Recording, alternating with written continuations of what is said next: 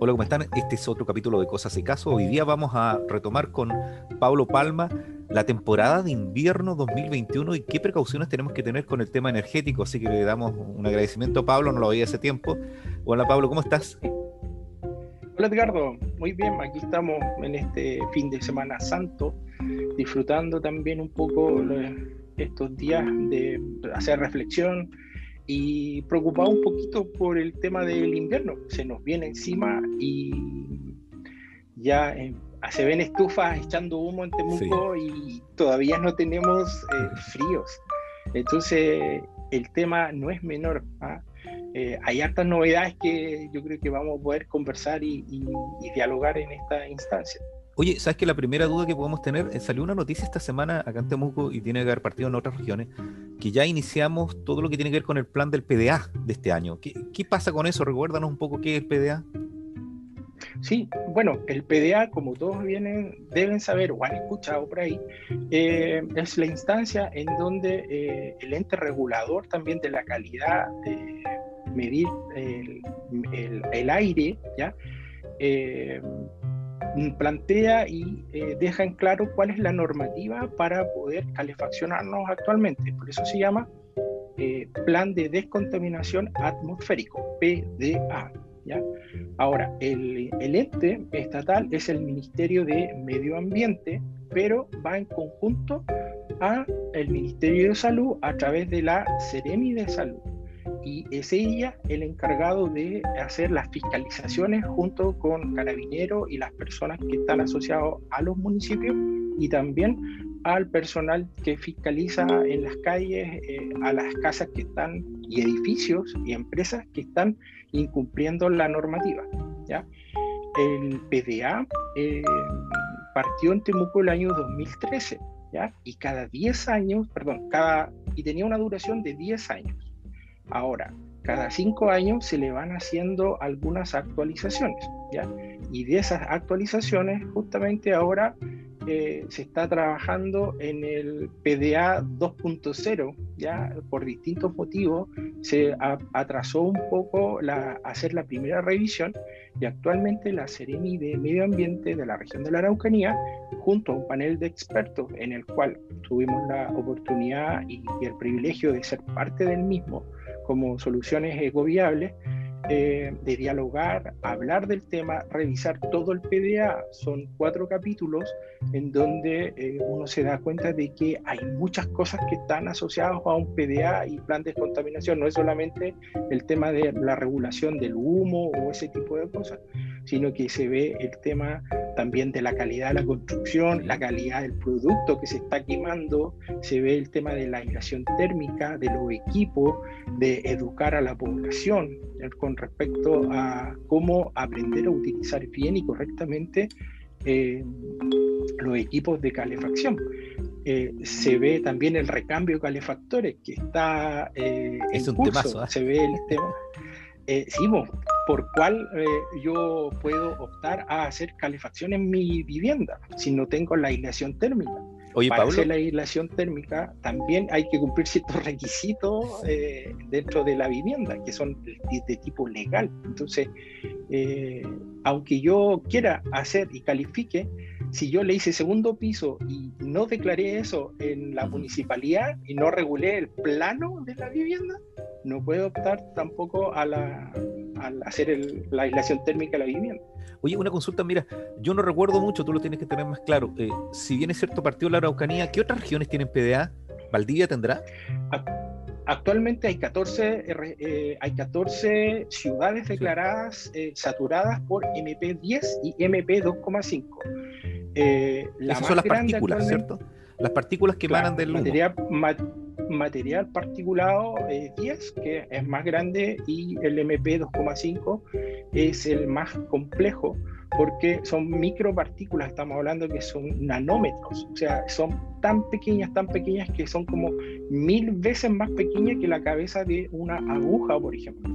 Entonces, esas son las que ingresan eh, al, organismo mediante el humo y se van eh, pegando a las paredes de los pulmones o de los bronquios y van bloqueando también eh, el intercambio gaseoso. Por lo tanto, es a considerar este tema porque la ciencia está viendo algunos análisis referentes al tema del COVID, cómo actúa en zonas que están saturadas eh, o el aire está saturado por material particulado, que no solamente es producto de la leña, ¿ya? sino que también aquí hay otro tipo de quemas ilegales, eh, hay quemas agrícolas asociados, hay quema de neumáticos, está el, tema de desarrollo industrial y también el desarrollo minero. ¿ah? Eh, y ahí es donde entran todas las zonas en donde tienen actualmente plantas a carbón, por ejemplo, para generar energía eléctrica y también la minería, que es la que, industria que más contamina a nivel global. Estamos hablando no solamente en Chile. ¿Ah? Entonces, eh, mira, Pablo, tendríamos en, ciudades, tendríamos, eh, te pregunto, ¿Punta Arenas tiene PDA? Eh, no, la más antigua, la más antigua, el primer PDA que se declara es justamente Temuco y Padre Las Casas. Ya, somos los primeros. Después se declara Chillán y Chillán Viejo. Después de eso se declara eh, Los Ángeles, eh, Valdivia, Osorno, Coyhaique, Puerto Montt, me parece mucho, Talca, Rancagua, la región metropolitana completa, ¿ya? Eh, y eh, el Gran Concepción, que parte eh, este año, su año 1, ¿ah? que no es menor porque hablando del PDA de Bio, Bio y del Gran Concepción, son 10 comunas que entran en, en PDA. Por lo tanto, eh, es el PDA, entre comillas, con autorización para el consumo de, biomasa eh, más grande actualmente. Y Los Ángeles parece que se me está quedando en el, en el tintero. Y para el norte también, obviamente, pero están relacionados más al rubro de la minería. ¿ah? Pero actualmente hay 14 PDA en, en funcionamiento. Entonces, mira, démosle una orientación a los amigos de Concepción, porque ya yo recuerdo que en, la época en que tú estabas viajando al sur, ya te consultaban de Osorno y Valdivia, porque lo primero que, piensa una persona que no conoce, como nosotros, la evolución del PDA, es que voy a tener prohibición para usar mi calefacción. ¿Cierto? Entonces, ¿podemos recordar cuáles son las medidas básicas para los amigos de Concepción que nos pueden estar viendo? ¿Qué, van a ¿Qué les va a pasar a ellos con el PDA ahora? Eh, bueno, actualmente en el PDA, ¿ya? Eh, se limita el uso de la calefacción a leña cuando hay episodios críticos de eh, contaminación ambiental. ¿Cómo eh, se reconocen los episodios críticos? Mediante distintas estaciones de monitoreo. Y las estaciones de monitoreo están en distintos puntos de cada comuna y ellas son las que van alertando a la autoridad sanitaria, que es la que decreta restricciones o eh, restricciones parciales. Ahora, en periodo de eh, alerta ¿ya? y preemergencia, eh, se aplica la normativa de a partir desde las 6 de la tarde hasta las 6 de la mañana de uso de calefacción a leña cuando los indicadores son malos. Cuando los indicadores son malos, ¿ya? cuando pasan los 50 microgramos de eh, material particulado MP2,5. Eso es alerta y preemergencia. Cuando se pasan los 150 microgramos, ya se aplica dentro de la normativa la emergencia. Y ahí es por 24 horas, no se pueden ocupar equipos que estén relacionados a biomasa y también eh, a las empresas tienen que bajar sus niveles de producción para evitar seguir saturando la zona. Eh.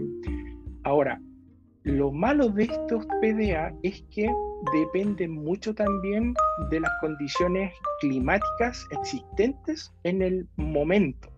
¿Por qué? Porque el PDA yo lo decreto de un día, o sea, eh, la alerta o la restricción yo la decreto con al menos 12 horas de diferencia. Eso significa de que hoy día yo decreto, eh, según las indicaciones de monitoreo que tengo hoy, para mañana. El tema es que mañana puede que corrió viento, estamos hablando de Concepción, Tropiconce, en dos horas en Tropiconce tú puedes tener las cuatro estaciones del año. Entonces, el problema es ese, de que yo hoy día declaro eh, alerta o preemergencia o emergencia eh, ambiental y no voy a poder encender la estufa, pero afuera está limpio. Entonces, eso es lo que se está trabajando también, de qué manera se puede modificar para hacerlo un poco más certero y hacerlo eh, durante el día. Según las predicciones que tenemos en la mañana, se puede aplicar las restricciones en la tarde. ¿Y por qué en la tarde? Porque se suponía, entre comillas, de que la gente iba a su trabajo y volvía. Y en el proceso de llegar a la casa, encender la estufa o la cocina a leña, eh, con leña húmeda, porque recordemos de que el problema no es la leña, es la leña húmeda y la mala calidad de la construcción de las viviendas que tenemos en nuestro país, porque no hay eh, certificación para eso todavía, ¿ya? Entonces, se está trabajando, ya se ha ido avanzando y el Ministerio de Vivienda y Urbanismo está trabajando en el sello de calidad de materiales y las empresas tienen que sacar ese sello de certificación para entregarte un certificado como los edificios que dicen cumple la normativa de gases y le ponen un sello verde, amarillo o rojo.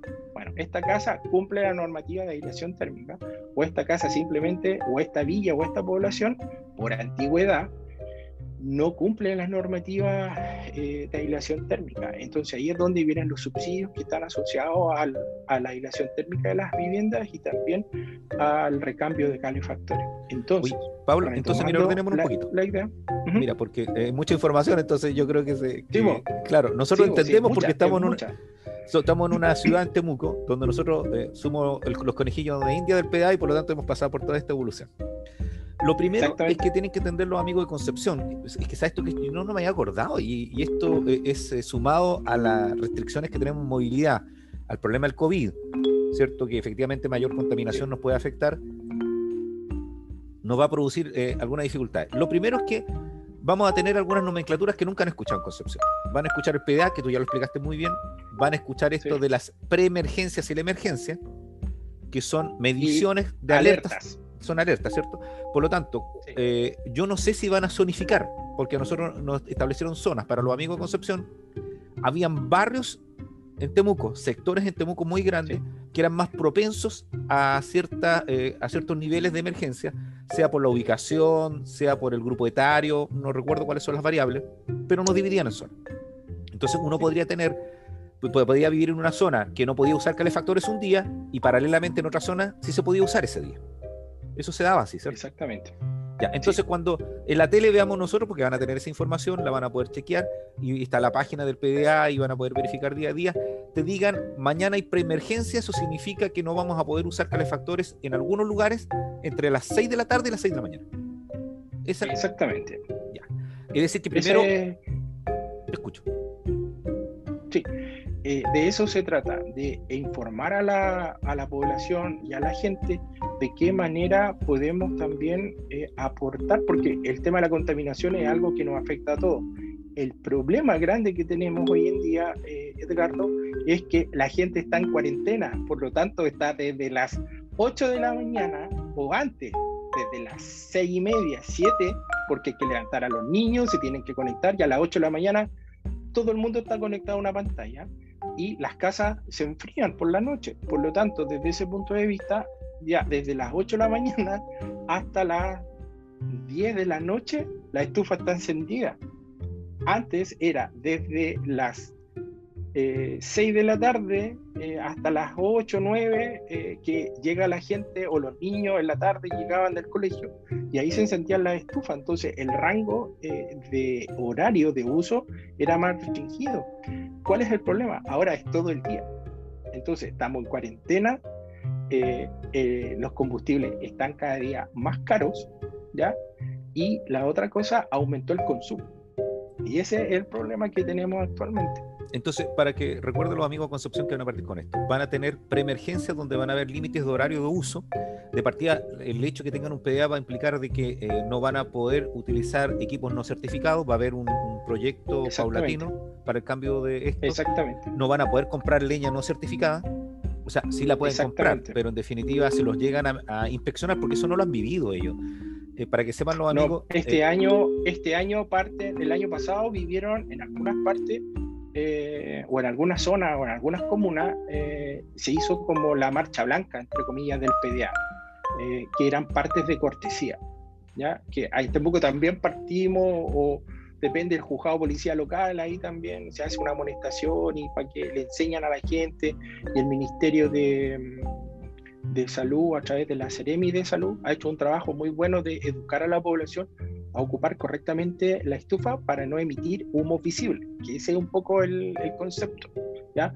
Eh, y se aplica, si tú lo infringes, se aplica el parte.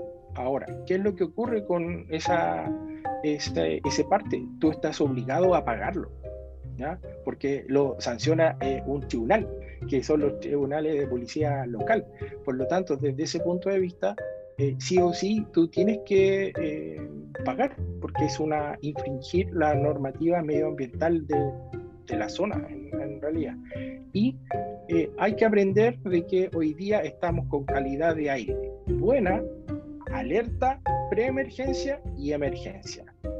Cuando a mí me dicen en las noticias o en la radio, ojo, hoy día en el Gran Concepción o Concepción Metropolitano hay alerta yo sé de que tengo que encender la estufa hasta las 6 de la tarde.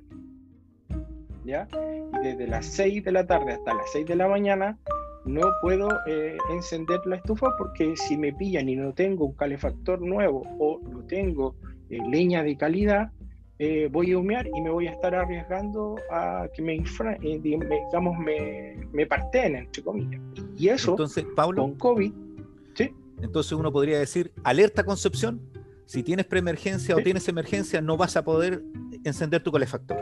Entonces, tú, Pablo, no, nos estás explicando una situación que ya vivimos, que tienen que tener cuidado, y además porque hay una cosa que es muy importante, eh, que son dos variables que tú das. Primero, que las personas están más tiempo en su casa por el COVID, evidentemente. Exactamente. Aumenta el consumo, aumenta el gasto, pero al aumentar el consumo de energía por calefacción, vamos a tener menos oferta de energía, que es el otro tema que tenemos que tocar contigo, porque tú ya nos alertaste.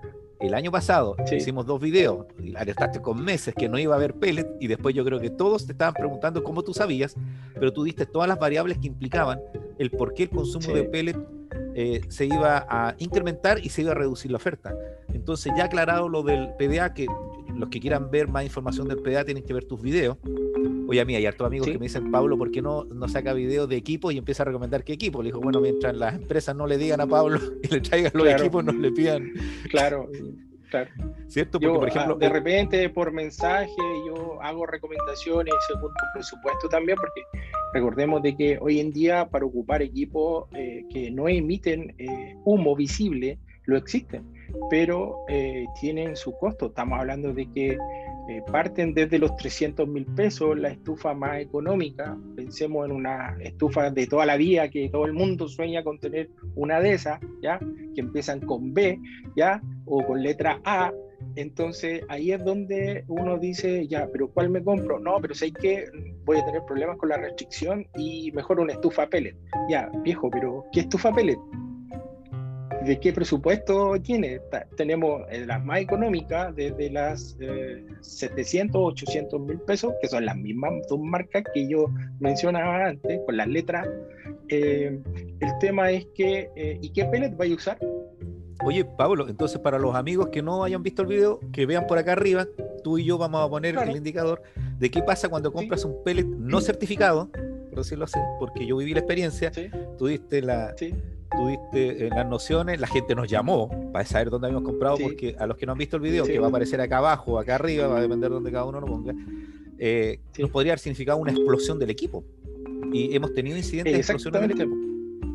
Sí, sí, eh, porque la estufa a pellet o cocinas a pellet también hay que hacerle la mantención anual obligatoria que es la limpieza completa del equipo y una reprogramación de todo el sistema electrónico, porque eso viene con un mini computador, entre comillas, que te regula la cantidad de calorías que emite la estufa, el, regula eh, eh, el timer también de quemado de, materia prima, ¿ya?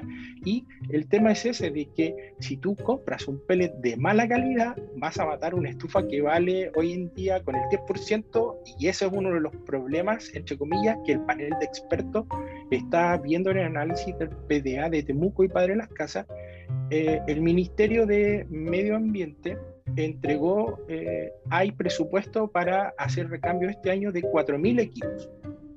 ¿ya? La mayoría van a ser eh, de pellet. ¿ya? Pero el problema que hay es que con el 10% mucha gente no optó por hacer el recambio a través del Estado, sino que personalmente fue y se compró la estufa que quería. ¿ya? Ese, esa cifra está en manos de privados. Entonces no se sabe cuántas por fuera del sistema ingresaron al consumo. Gente que dejó la leña y se fue al pellet. El problema es que también eh, los recursos son limitados y no existe eh, una certeza de que el mercado del pellet vaya a alcanzar a producir pellet para todo el mundo. Y ahí el año pasado me acuerdo bien de que nosotros hablábamos de algunas cifras, ¿ya? Pero Pablo, dame, de dame un minuto, mira. Vayamos, vayamos eh, combustible por combustible. Ya, vamos. Y hagámoslo, corto porque eh, lo que pasa es que después nos van a retar porque dicen, no, y tú te juntas a hablar con Pablo y ustedes se olvidan que la gente se, se la... Mira, Vayamos, lo que nos interesa es saber cuál es tu proyección, si vamos a tener aumento de precio o baja de precio y si vamos a tener capacidad de, tener eh, la oferta. Partamos con lo que estamos hablando. ¿Qué pasa este invierno 2021 con el pellet, Pablo? Mira, la buena noticia es que según la información que manejo y también los amigos de la Asociación Chilena de Biomasa, la HBIOM, el año pasado se alcanzó una cifra histórica, récord, que jamás nunca se había logrado hacer. Con pandemia y todo, ellos se logró una cifra de 190 mil toneladas de pellet el año 2020. ¿ya? Anualmente la capacidad de toda la industria del pellet llegaba siempre como a 80, 90 mil. O sea, lo que se hizo en, en los últimos tres años o cuatro años solamente en el 2020 se duplicó esa, esa cantidad. ¿ya? Ahora, este año, eh, a fines del año pasado, entró en funcionamiento una planta muy grande, muy moderna en la zona de eh, la región del Ñuble, que es la comuna de Bulnes, me parece mucho, que está ubicado y que eh, es una empresa forestal grande. Y ellos, gracias al esfuerzo también de inversión que hicieron, eh, están asegurando ellos un volumen de 320 mil eh, toneladas de pellet al año. Solamente esa empresa. Entonces, como que eh, eso es a, máxima capacidad y full producción. ¿Ya? Ahora, eso es lo que está en, en, en, los papeles. Ahora, la realidad va a irse viendo, pero eso hace ver de que pongámoslo en el mejor de los casos, que esa empresa puede aportar 200.000 toneladas de pellet, más las 190.000, estamos hablando de casi 4, mira, redondeando cifras, van a ser cerca de 450.000 toneladas de pellet. Eso debería alcanzar para el año, sin ningún problema, y no deberíamos tener stock. Lo único que, entre comillas, podría hacer caer el, la productividad eh, podría ser todo el tema COVID, que cierran empresas y no haya producción, que eso es lo complejo en esta, en esto, en esta instancia. ¿ya? Pablo, ¿sabes tú que eso, me, me decían algunos unos amigos que siempre nosotros nos preocupamos de la producción, pero hay otro problema que es la logística. Es decir, podría haber producción, o sea, podrían tener los sacos en los pellets guardados en la empresa, pero no los pueden trasladar. Sí. ¿Cierto? Que una dificultad. Por la cadena, la cadena, justamente la cadena de, de, guarda, de aislación térmica que tienen, entre comillas, eh, las bodegas. Tú, si sacas de Ñuble eh, o Los Ángeles y llevas pellet a Puerto Montt, y entre Valdivia y Osorno te pilla una tormenta y se te mojan los sacos, ese pellet queda absolutamente inutilizado. Entonces, desde ese punto de vista, ahí es donde uno tiene que eh, también considerar eh, otros factores que están asociados al mercado del pellet. ¿Por qué? Porque de eso depende la calidad de tu producto. Y si yo estoy produciendo un pellet de calidad, como la industria asociada a HBO, yo no me voy a arriesgar a que se me moje y voy a esperar el clima bueno como para enviar el cargamento o forrar en container, no sé, de alguna manera hacer llegar eh, el producto que llegue en buena calidad. Oye, Pablo, pero fíjate que me llamó la atención que tú das una variable sobre el pellet que no sabemos. Primero, antes se sabía efectivamente cuál era cuál era la gran cantidad de equipos que se habían eh, comprado, porque la mayoría eran con fondos estatales, ¿cierto? Eran por los Exactamente.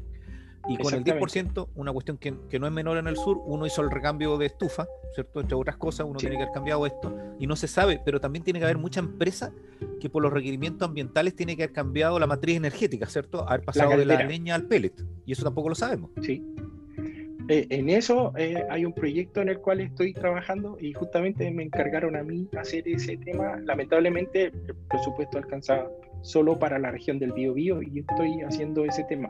Eh, ¿Cuántas calderas actualmente hoy en día están ocupando pellets principalmente en el tema? Porque es información nueva que no se sabe tampoco.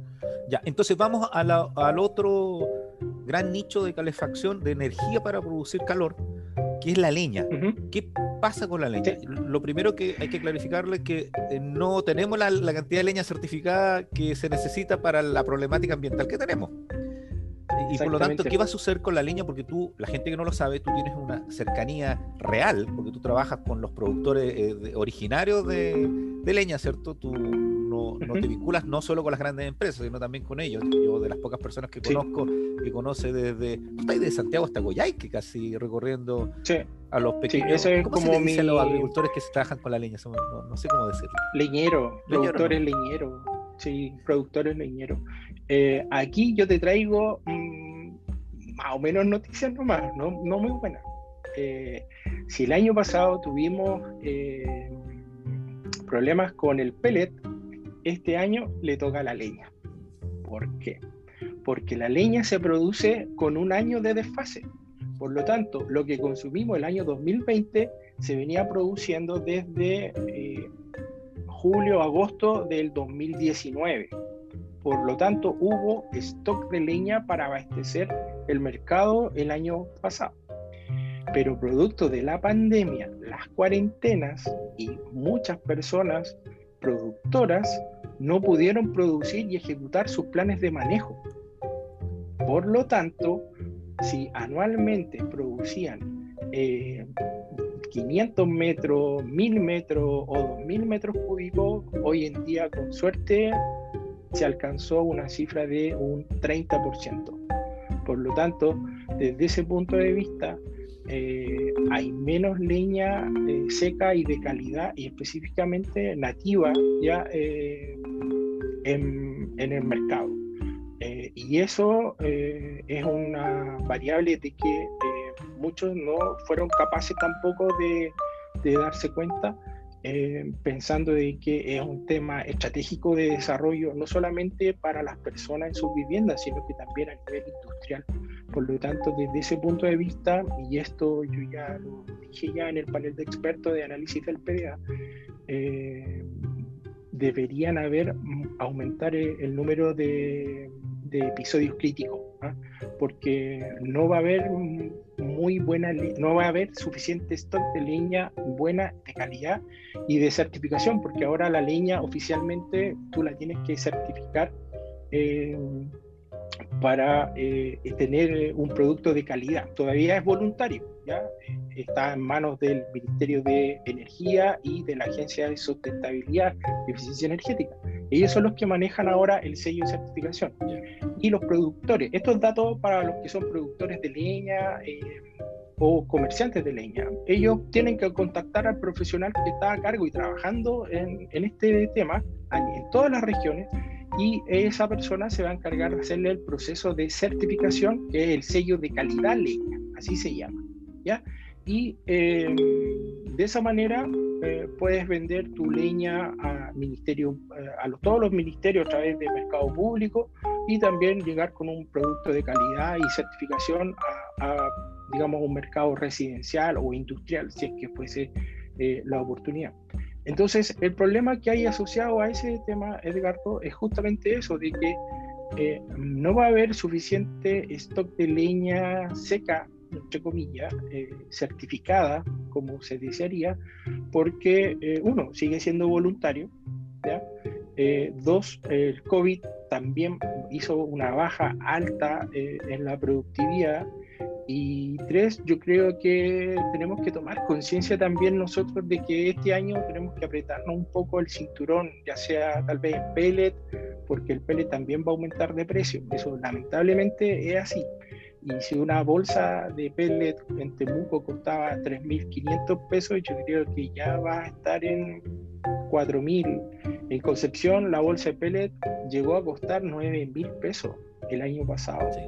Eh, entonces ahí es donde la autoridad tampoco tiene la herramienta suficiente como para regular las bandas de precios y los comerciantes, los productores también no pueden inferir en lo intermediario, porque es un tema de oferta y demanda. Lamentablemente eh, es así el tema.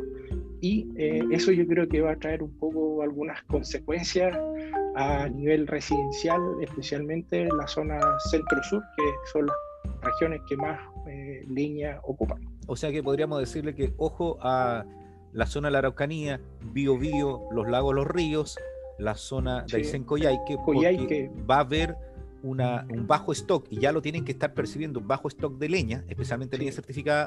Mira, es muy notorio porque eh, yo recuerdo en, en estas fechas ya muchos de mis vecinos y en el sector donde yo vivía, uno veía estos camiones descargando leña y este año vi uno versus 10 o 20 que no había.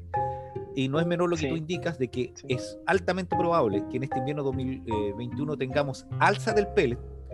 Primero porque hay más personas que tienen equipo, porque estamos más tiempo en la casa porque hay empresas que están mudando y lo otro porque la logística de trasladar o producir el pellet se puede detener en algunos episodios como en este periodo de cuarentena que estamos en este fin de semana. Pablo, ¿y, qué pasa con, con, otro problema? Me estaban llamando recién de la, de la radio, me agradecieron mucho que pudieras haber ido la, a la radio Araucana, al programa de Miguel Ángel Pontera. Ah, sí, la otra vez, sí. Aclarar esto, que eran muy impresionados. Yo le decía, oye, yo conozco a la persona que sabe más sobre estos temas de, de energía en, en, la zona sur. Y en general hay una cosa que, que, también estamos mutando, que es la electricidad.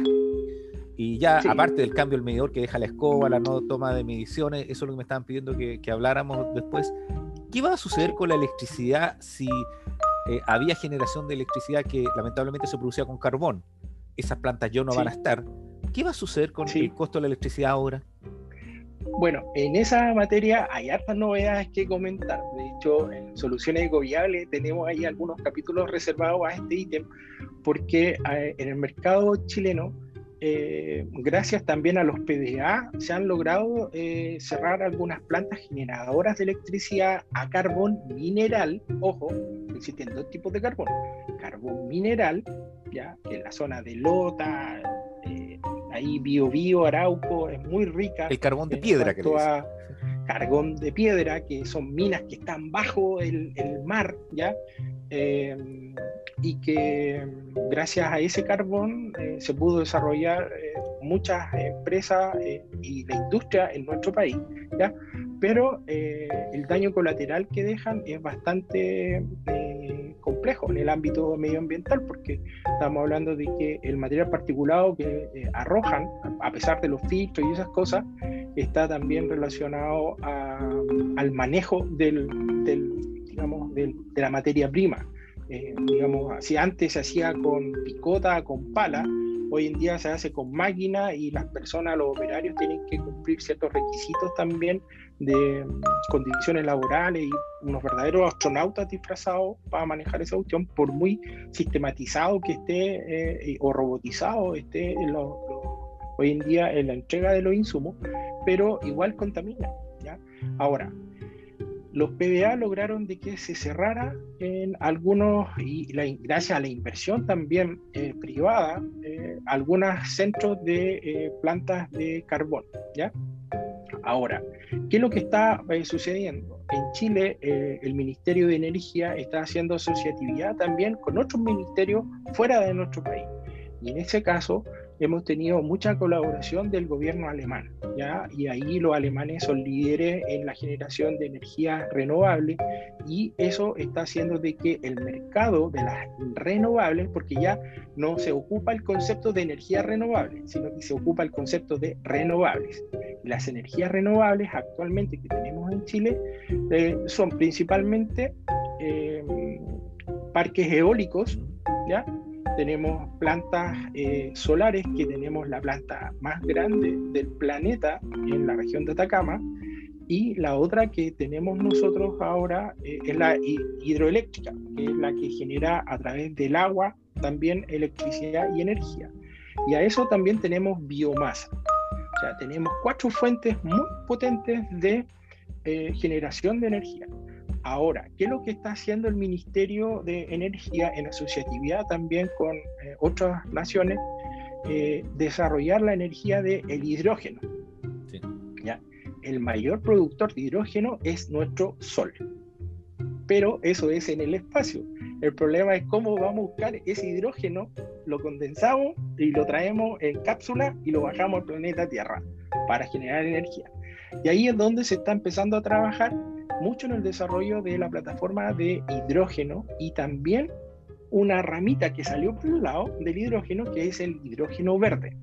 Y Chile eh, se va a transformar, yo creo que de aquí a uno o dos años más, en un líder mundial en la producción de hidrógeno verde, gracias a la producción de las renovables, principalmente la, eh, digamos, la solar y la eh, eólica, ¿ya?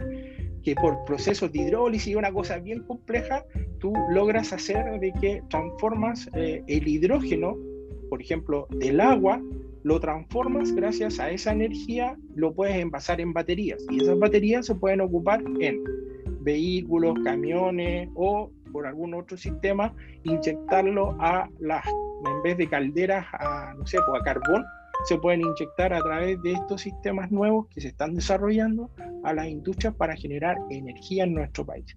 Entonces, en materia energética, eh, Chile eh, se está transformando también en un líder dentro del contexto latinoamericano, ¿ya? Y eh, con buenas noticias, porque eso debería ayudar a bajar también las tarifas de la electricidad, porque, ojo, las tarifas de la electricidad en nuestro país son muy altas. Y eso es lo que nos limita, por ejemplo, a ocupar calefacción eléctrica, ¿ya? O también eh, el consumo de la cocina, por ejemplo. En muchos países, en Europa principalmente, se ocupa eh, la cocina eléctrica, que son estas estufas que están encima de las meseras y apretan un botón digitales y ponen la olla o la tetera y hacen hervir el agua, por ejemplo. Además que por, por, una cuestión sísmica, nosotros, nuestros edificios, y hay muchos, los más nuevos, no tienen eh, sistema eh, de calefacción a, gas, ¿cierto? Porque es un riesgo, pues, se, se, nos mueve todo Chile, la, las tuberías ahí tienen que ser eléctricos. Pero fíjate que, si bien es cierto, yo había visto algo de hidrógeno verde, se supone que la gran zona que se puede potenciar está en la zona sur, ¿cierto? Porque en cierta medida Chile estaría eh, dividido en zonas energéticas, el norte sería la solar, ¿cierto? Y principalmente por el potencial minero, porque eso es lo que activa, eh, o sea, seamos claros, el, potencial energético de energía solar en Chile no es porque creamos nosotros que, o haya creado, que ha ido el Estado o los gobiernos de turno, que ese consumo de energía el, el, iba a ser para domiciliario, me explico, que la energía solar que iba a generar electricidad no iba a ser domiciliaria, era para reducir los niveles de la industria minera, ¿cierto? Eso también nos va a ayudar porque va a bajar el costo. Una de las cosas que le digo hoy día es que baja el costo y por eso que el cobre eh, nos va a dejar un poquito más de dinero. Eso es zona norte. Zona, zona eólica sería, eh, no ven hacia arriba, ¿cierto? Porque también uno piensa de que, oye, vayamos a zonas donde haya más viento, pero es que las aspas no pueden tener tanto viento. Lamentablemente no funcionan como en Los Simpsons. Eh, en Los Simpsons vemos ahí que Homero instala una torre eólica en su patio y cuando no hay viento eh, le pone ventiladores eléctricos para que funcione el agua. Claro, Eso es, es, como una parodia. Pero lamentablemente en nuestro país, por lo, lo largo de Chile, tenemos corredores de viento, por lo tanto, no todas las comunas y no todas las zonas tienen la misma intensidad para poder eh, hacer viable un proyecto eólico. Claro. Y después tenemos que, se supone que el hidrógeno verde va a ser de la zona eh, de la Araucanía al sur, bien al sur decían, no, sé por qué, habían unas cosas técnicas sí, que, que se mira, que, la zona Magallanes, será por la vinculación con el petróleo, no, no, entiendo por qué. No, mira, lo que pasa es que tú para hacer eh, el proceso de extracción de, o la conversión del hidrógeno, por ejemplo, tú puedes, del, ¿cuál es la mayor fuente de hidrógeno que tenemos actualmente hoy en día en el planeta? los bosques serán, pues, ¿no? El agua. El agua. ¿De dónde ah, sacamos pues la mayor cantidad del agua? H2O. ¿De dónde sacamos el agua? La sacamos del mar. Del mar. Y pasa por procesos de hidrólisis, ¿ya? Y otros procesos eléctricos entre medio. Ahí hay algunos cerebros que inventaron estas máquinas y depuran y desalinizan esa agua y esa agua la rompen molecularmente y tenemos oxígeno pues. y tenemos hidrógeno.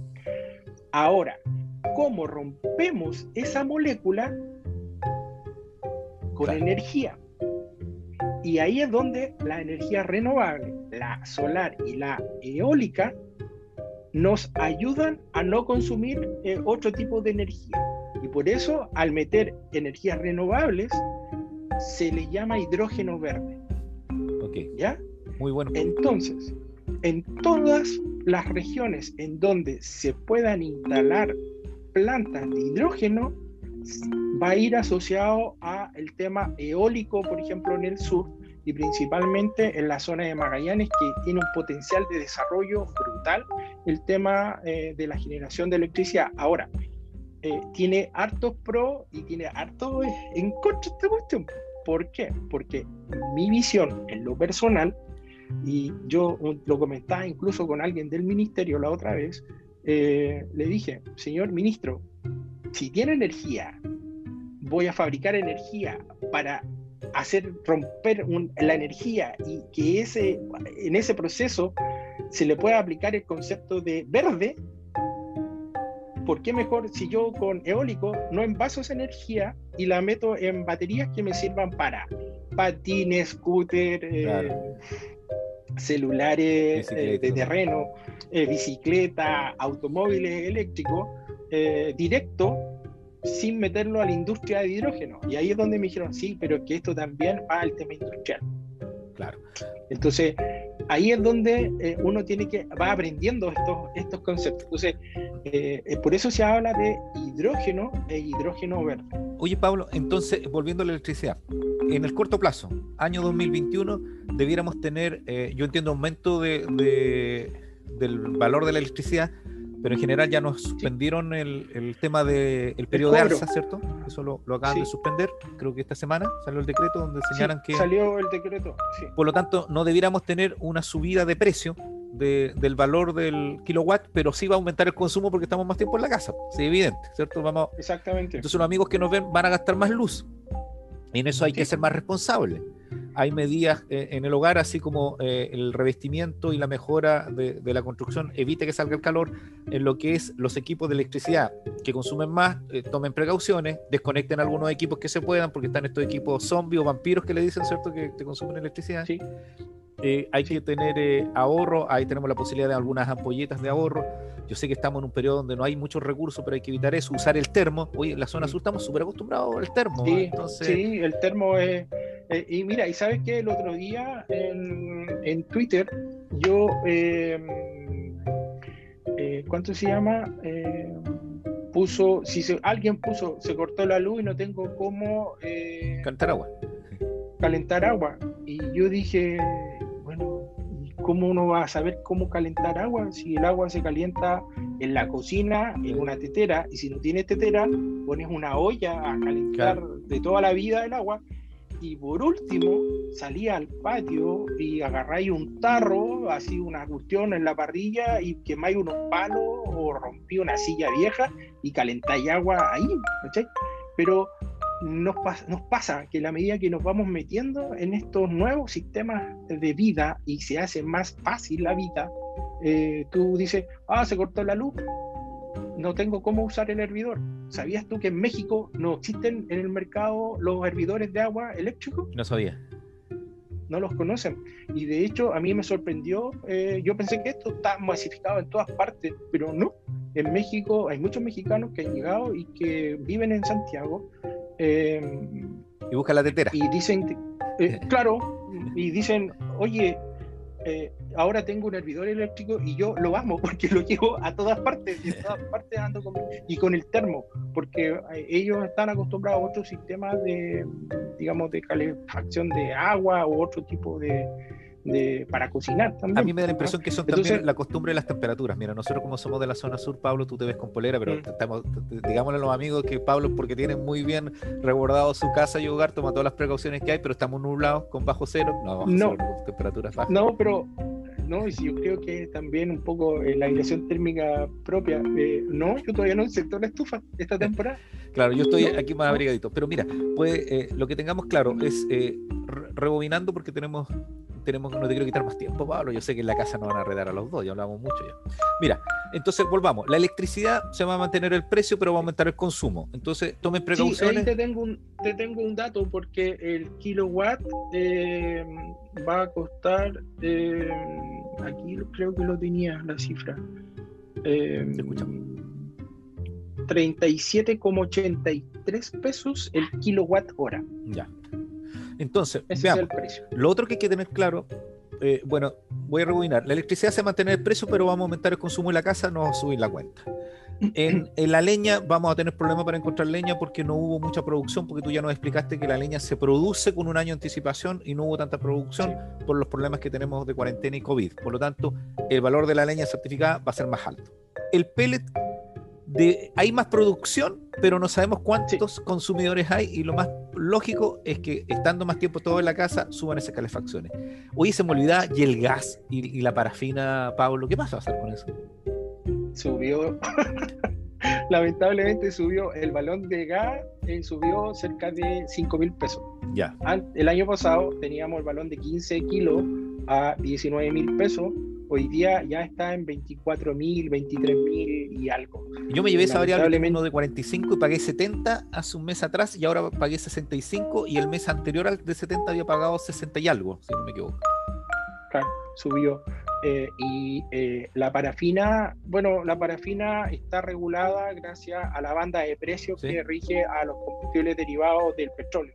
Entonces, tiene una alza, pero es típico. Empieza el invierno y el alza de la parafina es. Además que. Lo que sí quería comentar. Sí, lo quería no, lo que quería decir es, que además que si nos sacaban ese barco en el canal de Suecia vamos a tener un problema de parafina.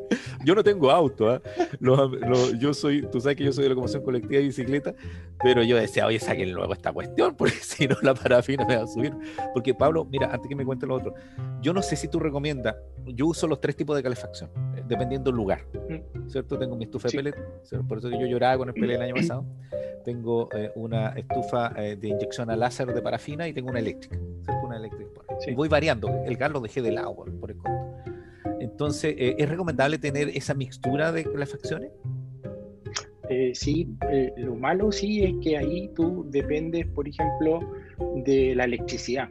Muchos, sí, porque en el pellet depende de la electricidad. Hay un solo equipo que yo he visto que no, tiene electricidad para estufa y la, y la parafina también necesita estar enchufada. Entonces, se cortó la luz, hay frío, hay, cuarentena. Y, complicado ese tema.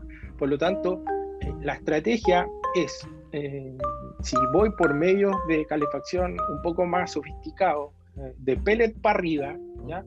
Eléctrico o parafina, tengo que saber conjugar ¿ya? y no poner, hoy día aprendimos todos los chilenos, ¿ah? de que si hubiéramos apostado solamente a la Pfizer, no estaríamos vacunados al nivel que estamos a nivel mundial. Muy buena analogía, claro. ¿Ya? Dos, hay que saber conjugar en las viviendas eh, y aprender también a en qué horario vamos a ocupar correctamente bien los calefactores. ¿ya? Eh, y la otra cosa es eh, aprender a usar, tomar conciencia realmente del el gasto que hay asociado al tema eh, de la generación de energía. O sea, perfectamente bien yo podría estar, si no tuviera la estufa encendida, cosa que no está encendida en la casa actualmente, al menos en mi casa, eh, yo debería andar como tú, digamos, con un polar o un suéter o algo así que me, que me mantenga claro, a lo mejor los que estamos más gorditos, ah, podemos darnos el lujo, entre comillas, de, andar así. Eh, y ando con los pies descalzos, ah, ando con chalita, ando con pantalón y todas las cosas, pero ando con chalita. Pero es un tema de costumbre en realidad y yo creo que algo genética que debe ir asociado al para los que no saben, Pablo tiene sus orígenes ahí germano y por lo tanto está acostumbrado al frío, porque tú, yo no me acuerdo si tú estás más cerca de los Alpes en, la zona de tu familia.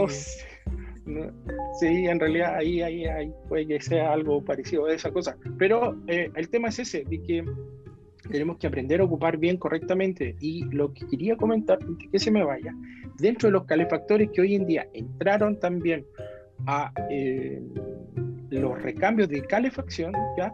Eh, están los equipos de aire acondicionado, que son los equipos que ocupan BTU, ¿ya? Que son estos que se instalan en las paredes, que son muy buenos, ¿ya? Optimizan al máximo, hay algo, mira, los mejores son los que consumen menos de eh, 1000 watt hora, ¿ya? Y eh, según nuestros cálculos que hicimos el año pasado, eh, un equipo de BTU, uno solo, podría calefaccionar en presupuesto eh, cerca de 50 mil pesos mensuales, que eso podría estar casi unos 10 mil pesos más caro que la leña, ¿ya? Si lo queremos igualar. La limitante es la siguiente, Ricardo, de que esos equipos son para espacios y áreas reducidas. Lamentablemente son para 15 metros cuadrados.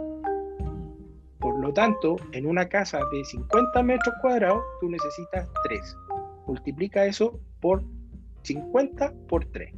150 mil pesos. Se hace absolutamente inviable. Oye, eso fue bueno también, Pablo, térmica. que la gente podría ver, yo creo que, eh, y lo podemos, lo podemos, colocar acá abajo, tú tienes videos donde hiciste el comparativo del consumo de energía, ¿cierto? Pablo, ¿por qué no nos recuerdas, y así vamos también terminando, eh, dónde te ubican las personas para poder ver tus videos, ¿cierto? Yo sé, pero para que ellos lo recuerden.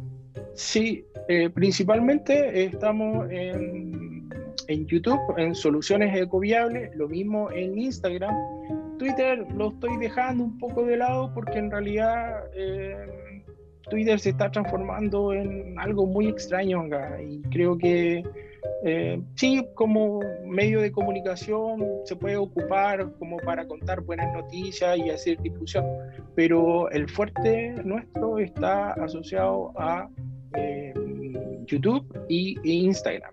Y estoy viendo, analizando si me meto a la plataforma de TikTok el problema es que en TikTok solo voy a tener un minuto para contarte todo esto que hemos hablado durante 45 minutos. Entonces, el desafío es súper grande. Eh, me gustaría llegar a TikTok porque en realidad hay una plataforma muy grande y de hecho tengo un TikTok personal donde he hecho algunas cosas, tonteras, lo que si no hago baile, sí. No, soy de esos de hacer bailecitos, cuestiones así. No hago tonteras, no en TikTok pero sí, eh, gracias a TikTok, eh, mucha gente va al perfil y yo ahí tenía eh, soluciones ecoviables y mucha gente de TikTok hizo que creciera mis visualizaciones en, en, YouTube y en Instagram también. Bueno, entonces, Pablo... ahí para los creadores hay harta tarea también para desarrollar en esa, en esa área. Entonces, estamos principalmente en YouTube Instagram, que esas son las más fuertes, y por ende, si estáis en Instagram, tienen que estar en Facebook. Claro.